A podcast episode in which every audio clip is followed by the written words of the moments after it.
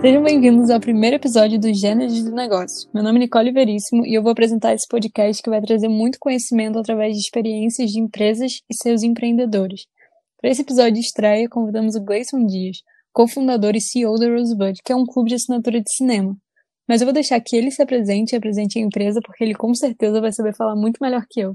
Então, Gleison, a palavra é toda sua e muito obrigada por estar aqui hoje. Ah, muito obrigado, Nicole. Eu que agradeço o convite. Para mim é um prazer imenso estar aqui e poder falar um pouco sobre a Rosebud, que é o assunto mais gosto de falar.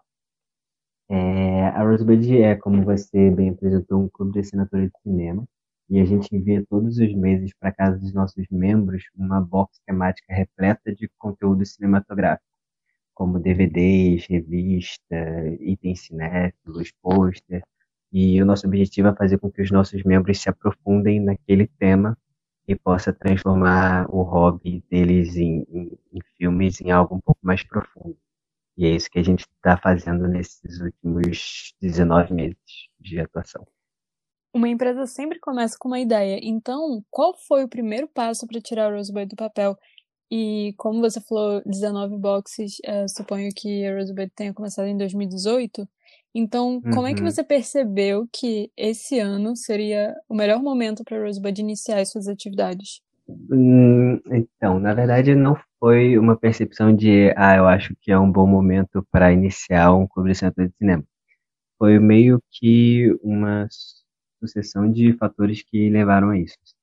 Eu estava no penúltimo período de cinema da faculdade e estava fazendo algumas disciplinas de domínio adicional de empreendedorismo. E uma das coisas que os professores de empreendedorismo sempre falavam é que o empreendedor precisa estar meio que atento às oportunidades que o mercado apresenta. Então, eu estava perto de acabar a faculdade e em determinado momento eu estava procurando por clubes de assinatura de café e aí eu descobri que existiam vários inúmeros clubes de assinatura de café. E aí eu descobri que depois que tinha vários clubes de assinatura de livro, de bebidas, de comida, de tudo. E então eu procurei um clube de assinatura de cinema, porque já que eu era da área de cinema e gosto muito de cinema, então eu procurei por um clube de assinatura de cinema para poder me inscrever e para minha surpresa não encontrei nenhum. E aí foi quando acendeu aquela lâmpada de, opa, se não existe nenhum clube de assinatura de cinema, por que, que eu não faço um? E aí foi a ideia de juntar o cinema, que era a minha graduação, com o empreendedorismo, que era a minha mais recente paixão. Então, deu certinho e eu juntei as duas coisas. Então, 2018, digamos que não foi, não era o melhor ano para você iniciar um clube de assinatura. Se a gente for parar para pensar, o melhor ano para se iniciar um clube de assinatura teria sido em 2015. Foi o ano dos booms, do boom dos clubes de assinatura. o Brasil chegou a quase 800 clubes de assinatura. E e esse foi o momento em que, que não só teve um crescimento no número de assinatura, mas também teve a solidificação do modelo de negócio do clube de assinatura e as pessoas começaram a se familiarizar com o modelo que até então era novo. Mas em 2018 não existia nenhum clube de assinatura de cinema ainda, e aí foi o momento da gente da gente tentar implementar esse modelo de assinatura voltado para o cinema. Mas Acontece que tanto eu quanto os meus sócios, a gente não tinha nenhuma, nenhum background, nenhuma expertise voltada para o empreendedorismo, para a administração em si. É, nós somos todos voltados para o cinema. Então, o que ajudou bastante a gente a tirar a ideia do papel foi o, a, vamos dizer assim, foi o background que a incubadora trouxe para gente. A gente, eu propus essa ideia para os meus sócios de vamos, vamos fazer um clube de. Eles disseram, pô, vamos. Só que a gente ainda era muito seguro sobre como fazer isso, assim, dar as caras e, e aprender errando e tal. Então a gente meio que combinou que a gente só ia levar essa ideia para frente se a gente fosse aceito na incubadora. E na época, como eu era aluno da PUC, a incubadora da própria PUC poderia meio que ajudar a gente caso a gente fosse aceito. Então a gente participou do edital da incubadora da PUC, que é o Instituto Gênesis, e no final de acho que três meses de processo a gente foi aceito. E aí eles ajudaram a gente nessas debilidades que a gente tinha como sócios, assim, nessas partes financeira, jurídica, que a gente não tinha tanto conhecimento, eles puderam nos ajudar nisso para que a gente desse menos cabeçada e errasse menos e pudesse diminuir os riscos de se começar uma empresa, que é bastante arriscado. Então, uhum, com certeza. Agora você falou uma coisa interessante que era sobre o fato de 2015 ser a época ideal para lançar um clube de assinatura, porque era quando os clubes estavam surgindo e dando aquele boom, né? Uhum. E também tem o fato do streaming estar tá muito em alta. É coisa que, na verdade, a Rosebud entrega mídia física para os clientes, né? Então, não só o fato do streaming estar tá em alta em 2018, principalmente agora, né, 2020, mas em 2018 já era, e também o fato de em 2018 os clubes de assinatura não estarem mais em ascensão, como foi criar um clube de assinatura, mesmo que o mercado estivesse te dizendo que a galera não quer mídia física e etc. É, isso era um risco que a gente tinha conhecimento e todo mundo para quem a gente apresentava a ideia também apresentava esse mesmo questionamento que você está apresentando agora, que é basicamente, poxa, tem certeza que vocês querem trabalhar com mídia física nesse momento em que está todo mundo migrando para o streaming e a mídia física é, é, tende a acabar e, e isso foi uma coisa que a gente também considerou bastante na hora de, de, de planejar a empresa, então o que a gente fez foi fazer pesquisa. Uma das, uma das etapas do para poder entrar na incubadora era a gente fazer uma, uma pesquisa de, de setor, uma pesquisa de mercado. Então a gente preparou duas pesquisas, uma quantitativa e uma qualitativa, para ver se o nosso projeto ele tinha tinha público, tinha possibilidade de adesão e tal. Então o que a gente fez foi é, preparar uma pesquisa quantitativa que seria que foi um formulário e a gente divulgou em vários grupos de cinéfilos, de colecionadores e tudo mais e uma pesquisa qualitativa, que foi a gente fazer um protótipo, que a gente chama de MVP, né, que é o mínimo produto viável, e levar em lugares específicos como cineclubes e faculdades de cinema e tal, apresentar o projeto e receber o feedback da galera. E a partir daí a gente pôde perceber que, apesar de haver, sim, um, uma transformação no consumo de cinema e de filmes no, nos últimos anos, a gente ainda tinha um público, ainda tinha um nicho forte para a gente atuar. O que a gente percebeu com essas pesquisas foi que a relação do cinéfilo com a mídia física mudou com o, o advento e, o, e, o, e a ascensão dos streaming. Que antes a relação do cinéfilo com a mídia física era uma relação de assistir o filme. Antes de ter todas essas possibilidades de assistir o filme online, ou você assistia no cinema, ou você esperava sair em mídia física, DVD e Blu-ray, ou você esperava chegar na TV a cabo, TV aberta. E só que agora você consegue assistir os filmes de maneira muito mais fácil, muito mais prática, muito mais rápida. Então a relação do cinema com a mídia física não é mais uma relação de assistir o filme, sim uma relação de ter o filme. Então é uma uhum. relação mais afetiva, de proximidade e tal. Mas mesmo assim, mesmo a gente sendo focado na mídia física e ainda postando nesse nicho, a gente não não nega o streaming ou não vê o streaming como concorrente, um inimigo ou alguma coisa assim. Pelo contrário, a gente tenta sempre juntar tudo, porque a gente quer que o nosso filme assim, tenha a melhor experiência cinematográfica possível. E a gente sabe que isso passa tanto pela mídia física, quanto pelo streaming, quanto a sala de cinema. Então a gente tenta ramificar nossa atuação para que a gente possa contemplar os nossos membros né, em todos esses, esses setores. Então, recentemente, a gente fez uma parceria até com um serviço de streaming chamado Mubi, que é um pouco mais voltado para o nosso nicho, que é um cinema mais autoral, mais cult, mais, mais independente. E a gente fez uma parceria que, que tanto o Mubi é, fez uma ação nas nossas caixas, quanto os nossos membros puderam ter acesso à plataforma dele durante três meses de forma gratuita. Então, esse intercâmbio entre mídia física, streaming e sala de cinema, a gente tenta trazer para os assinantes, porque no fundo é tudo cinema e é tudo que a gente quer que os nossos assinantes tenham é mais acesso ao cinema. Então, o que a gente puder fazer para facilitar isso, a gente vai fazer.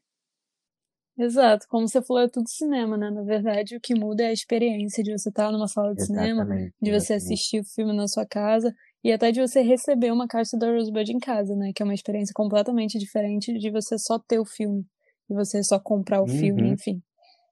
Então você Exatamente. mencionou também uma parte que é o benchmark, que é a comparação entre as empresas ou os produtos do mesmo segmento.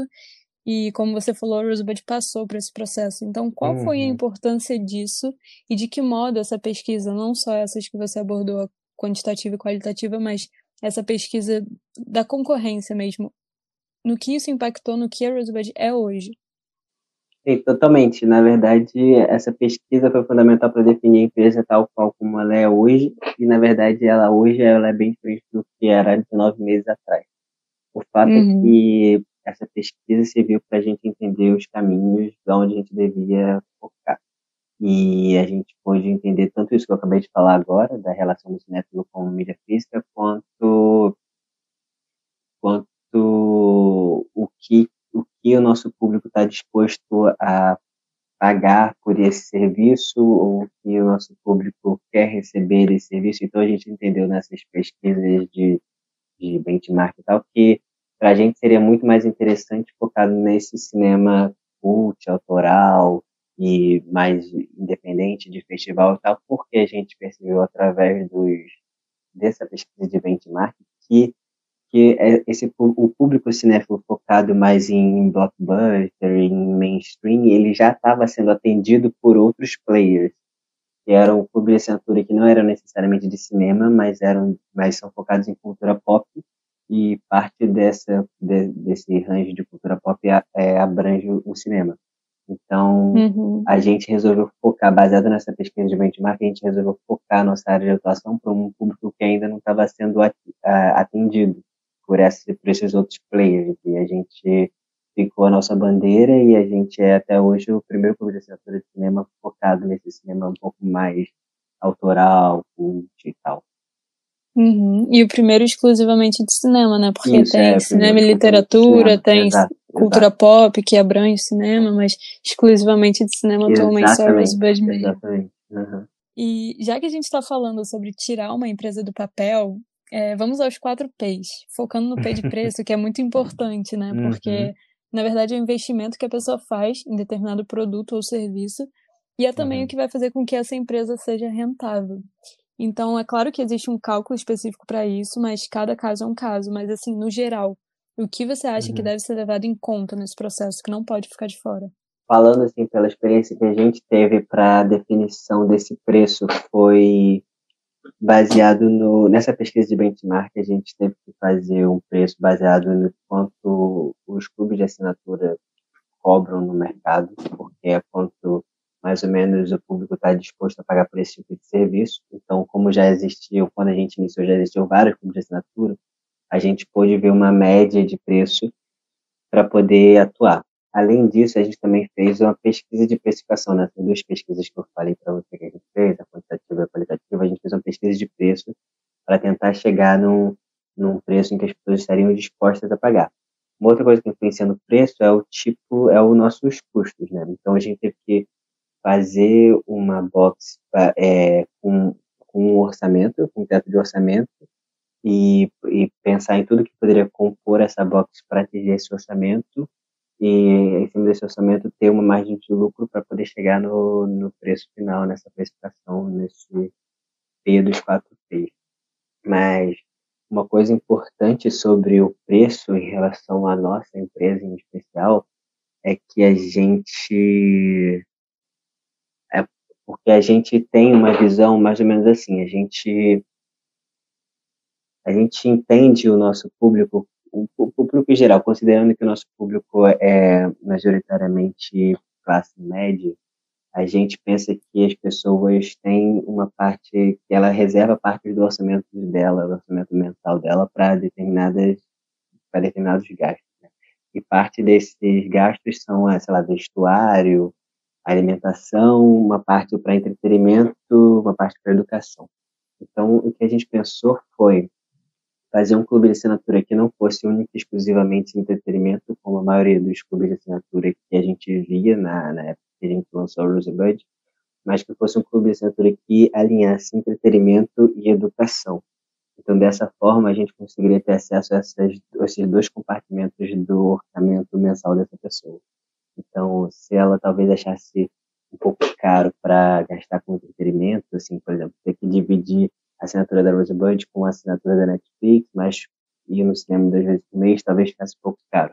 mas se ela enxerga a gente não só como entretenimento, mas como entretenimento e educação, eu tenho acesso, a Rosebud tem acesso a uma reserva maior dentro do orçamento mensal daquela pessoa. Então, se ela está disposta a investir uma parte do orçamento dela em, em se aprofundar nos, nos, estudos sobre cinema, então ela enxerga um, que o nosso valor está até barato em relação ao orçamento que ela está disposta a pagar por isso, porque tem a parte do entretenimento, o fato de você receber uma caixa surpresa em casa, e toda essa experiência, toda essa surpresa e tal.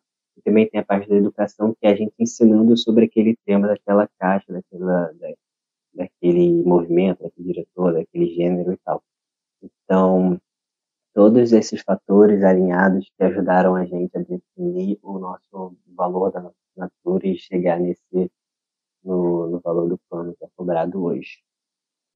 Uhum. De que você falou sobre a educação, você tinha mencionado no início, né, sobre o que vem na box. Só que essa uhum. revista que você mencionou, na verdade, são as ferramentas para a pessoa ir buscar Isso, esse exatamente. conteúdo, né? Uhum. Então, a gente pode falar um pouquinho mais da revista, de como essa revista é uhum. estruturada. Essa revista foi um dos itens que mais passou por transformação, porque uma das coisas que ajuda a gente a construir o clube são os feedbacks dos próprios assinantes. Então a gente diz que os assinantes, os membros ajudam a roteirizar o clube. Uma coisa que a gente foi percebendo com o passar dos meses foi que a revista foi ganhando um espaço muito grande na percepção de valor da caixa, tanto por parte dos assinantes como por parte dos próprios membros da equipe da Rosebud. Então, o que a gente está no movimento agora, que vai se intensificar a partir da box do próximo mês, é a gente intensificar a parte educacional da box, que está centrada na revista, e fazer essa revista ser um item cada vez mais importante e uma percepção de valor cada vez maior.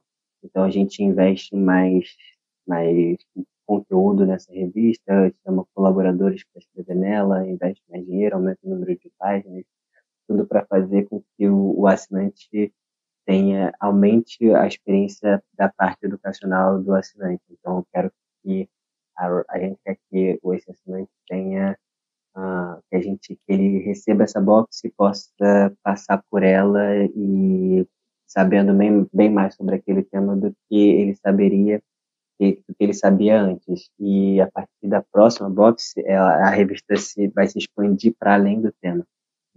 A ideia é que a gente aborde outros assuntos variados do universo do cinema, para que o assinante possa se aprofundar para além do tema.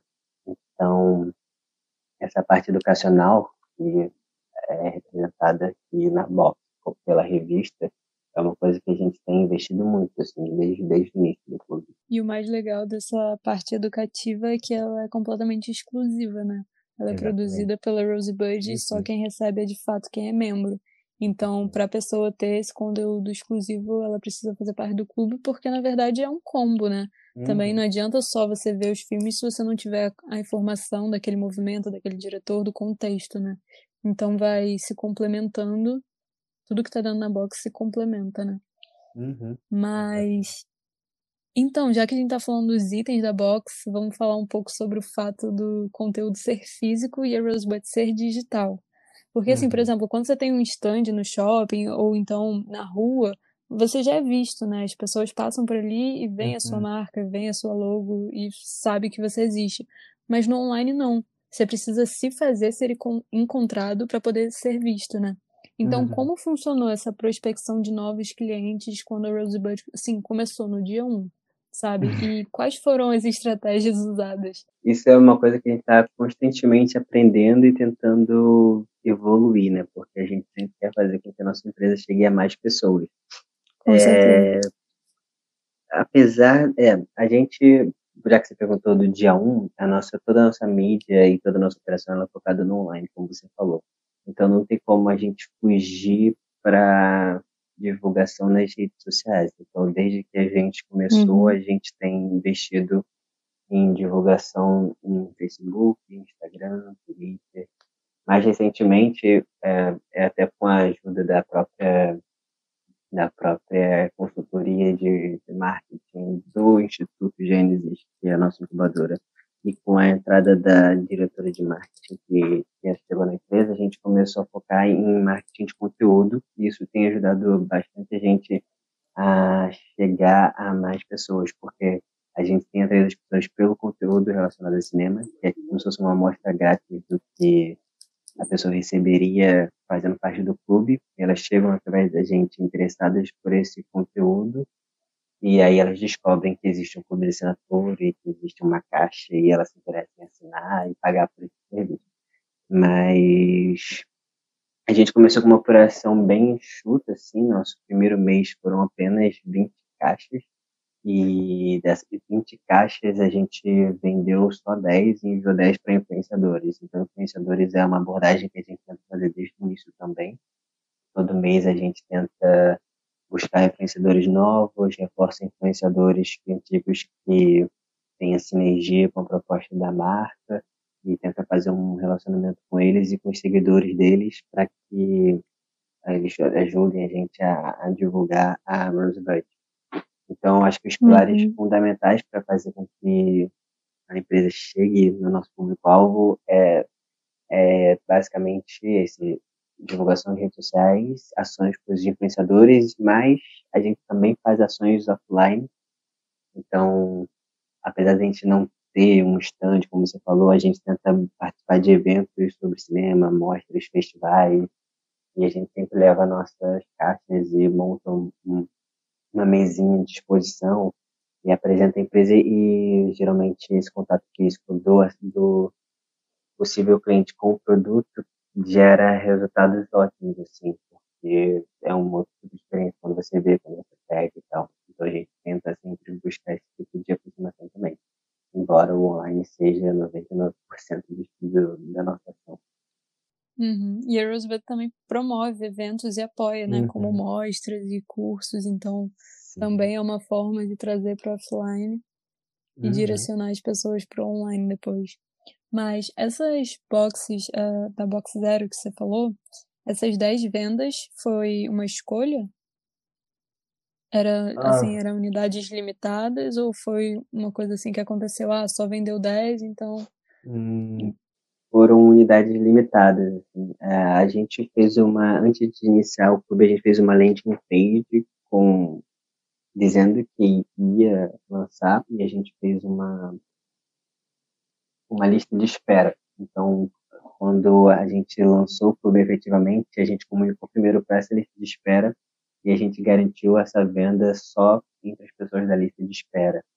Então, a gente fez 20 unidades por uma questão de não começar muito afobado, assim, começar bem, bem uhum. no chão mesmo e de uma maneira controlada para a gente não se perder nas contas e tal e poder ir sentindo. Então, mas como a gente teve uma resposta muito boa no pré-lançamento do, do clube, no mês seguinte a gente já pode aumentar para 50 e no outro mês 75, 100 e assim por diante. Uhum. Como uma então estratégia de controle de risco mesmo. Exatamente isso. Exatamente. E para ir sentindo até onde a gente podia ir e pegando feedback do pessoal, como era pré-lançamento, estava tudo meio indeciso, a gente não sabia como as pessoas iam reagir, então a gente não podia fazer um pedido muito grande para gerar estoque, esse tipo de coisa. Uhum. É, a gente encontrou para poder controlar isso. É, agora, a gente quis começar esse episódio com a Rosebud justamente por causa do momento que a gente está vivendo, onde o e-commerce está muito forte, porque as lojas uhum. simplesmente estão fechadas e as pessoas não podem sair de casa. Mesmo uhum. se pudessem, não teria muito para onde ir, né? Mas muitas empresas não eram tão fortes no digital e agora elas estão começando a migrar para o digital e começar a ter essa presença mais forte, mas independente desse contexto que a gente está vivendo, a Rosebud já era completamente estruturada na internet, como a gente conversou aqui. Teve algum impacto perceptível por causa da pandemia, seja ele positivo ou negativo, no clube? Uhum. É, mais na lógica que no clube em si. Quando começou a pandemia e a história da quarentena, a gente ficou com medo de ter um aumento de cancelamentos, porque junto com a pandemia veio uma incerteza econômica, de pessoas perdendo emprego e tal. Uhum. E como o nosso serviço não é consumo, bem de consumo essencial, então a gente ficou com medo de poder ser cancelado por uma parte significativa do nosso transações. Esse medo ele não se mostrou efetivo com o passar dos dias e das semanas. A gente não teve onda de cancelamentos e, pelo contrário, a gente continuou tendo, aumentando o nosso número de assinantes. Mas esse aumento do número de assinantes, ele foi que eu poderia dizer que estaria na margem se não houvesse pandemia. Não foi um aumento muito expressivo, a não ser um caso específico de, de uma ação com cupom de desconto e tal. Mas o que eu uhum. posso dizer que teve um aumento expressivo e atípico foi as vendas na nossa loja online. Aumentou, acho que eu posso te dizer que aumentou 200% em relação aos meses anteriores a venda de, do, da nossa loja online. Porque além do clube, a gente também tem uma loja que vende principalmente é, o nosso estoque do, do clube, porque a gente sempre pede caixas a mais para poder vender na loja e nessa pandemia praticamente zerou nosso estoque. Então, era uma coisa uhum. que a gente não estava esperando e que teve uma saída muito boa durante a pandemia. E, a gente realmente pode ver que as pessoas estão mais suscetíveis a fazer compras pela internet Sim. durante a quarentena, o que foi ótimo para gente. Uma surpresa boa que chama, né? Foi sensacional. Mas teve alguma estratégia com relação a isso ou ela simplesmente estava lá e as pessoas simplesmente chegaram? teve uma estratégia em relação a isso, que foi o fato da, da que a gente iniciou uma estratégia de pré-venda. A gente tinha um, um, os itens lá que já, já tinham estoque, mas a gente identificou que existiam muitos pedidos de relançamento de boxes passadas, boxes até recentes, mas que já tinham esgotado. Então a gente é, observando esse aumento no número de pedidos, a gente resolveu fazer uma tiragem, uma retiragem exclusiva, limitada, mas baseada na pré-venda. Então, a gente fez um modelo que a gente não tinha até então, que foi botar o produto para venda sem ter esse produto em estoque. E se atingisse uma determinada meta, a gente faria o pedido desse produto e enviaria para os assinantes, para os, para os clientes. Uhum. E foi uma estratégia que deu super certo, porque vendeu até mais do que os produtos da, da, da própria loja que já tinha estoque. E isso foi uma sacada genial da nossa diretora de marketing também, todos os créditos dela. Então, para finalizar, você tem alguma dica que você dá para aquela pessoa que está querendo tirar o negócio dela do papel, que esteja começando uma empresa? O que, que você diria para ela agora nesse momento, principalmente nesse momento de pandemia, onde as pessoas estão um pouco desesperançosas e apesar desse aumento expressivo no e-commerce, a pessoa pode ficar um pouco insegura de dar esse primeiro passo nesse momento. Então, o que você diria para ela? A pessoa está com medo de iniciar algum negócio nesse momento, porque é um momento muito, de muita incerteza. E embora possa haver uma euforia de, com esse número de aumento de, de, de vendas no e-commerce, a gente não tem nenhuma certeza de que a, a economia vai se recuperar bem nos próximos uhum. meses ou anos, não sabe se vai ter uma segunda onda mais forte, ou se a pandemia, ou se a quarentena vai durar até o fim do ano, essas coisas. Então, eu acho que você precisa entender dois cenários. Se você estiver tentando iniciar um projeto nesse momento. O primeiro deles é ver o. É, depende do, do, do negócio que você está montando e o seu público-alvo. Você precisa tentar identificar se o seu nicho, se as pessoas que vocês estão querendo entender, se elas estão sendo as pessoas mais atingidas por essa questão da, da quarentena. Então, por exemplo, se você estiver fazendo um produto voltado para uma determinada classe social ou, ou uma determinada faixa etária, pode ser que essa faixa etária ou essa classe social esteja sendo mais atingida por essa estabilidade econômica do que outras. Isso é uma coisa que você precisa pesquisar para saber se vale a pena ser o melhor momento ou se vale a pena esperar as coisas melhorarem. O segundo ponto é que você precisa ter bastante atenção é que você precisa planejar bastante antes de tirar a sua ideia do papel. Então, você precisa fazer todas essas pesquisas de mercado, de setor, de benchmarking e de precificação e de público-alvo, você precisa ter tudo muito bem bem na ponta do lápis mesmo para poder se precaver para todos os possíveis cenários. E tanto otimista quanto realista, quanto pessimista, então você precisa ter a segurança de saber como lidar em todos esses cenários.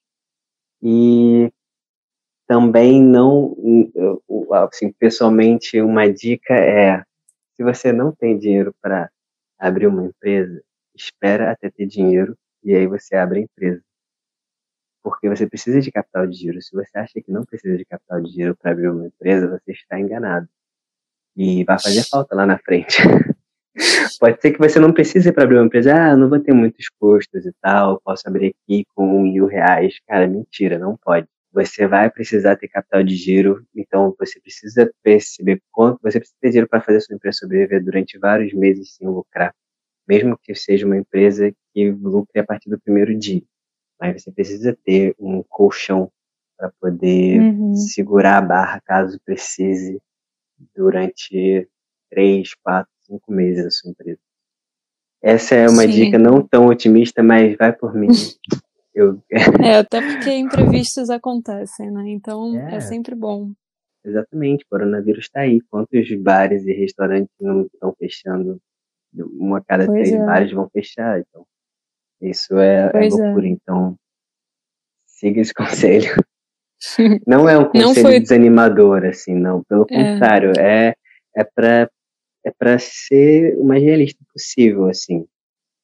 É, se, você, se você quer tirar sua ideia do papel, vai atrás, corre, planeja tudinho. Enquanto você planeja, você faz o, o, outra parte importante, que é captar recursos. Não necessariamente você precisa ficar juntando dinheiro durante vários meses. Se você não tem dinheiro, você corre atrás de pessoas que comprem a sua ideia e entrem com dinheiro. Isso é uma dica importante também. Você precisa se juntar às pessoas que complementem o que você está propondo, assim, mesmo que, por, por, exemplo, você queira fazer um e-commerce que você consiga levar sozinho, né, provavelmente sozinho você não vai conseguir em larga escala, conforme sua operação for crescendo e você ainda não for capaz de contratar funcionários, em algum momento você vai entrar em, em curto. Então você precisa ou se juntar pessoas que entrem para dar esse reforço financeiro que você não tem nesse início, ou você precisa se juntar com pessoas que tenham uma expertise que você não tem e possam agregar um, um, um know-how que você não, não domina. Então, isso também é uma dica importante para você que esteja pensando em começar uma empresa nesse momento. Acho que são isso.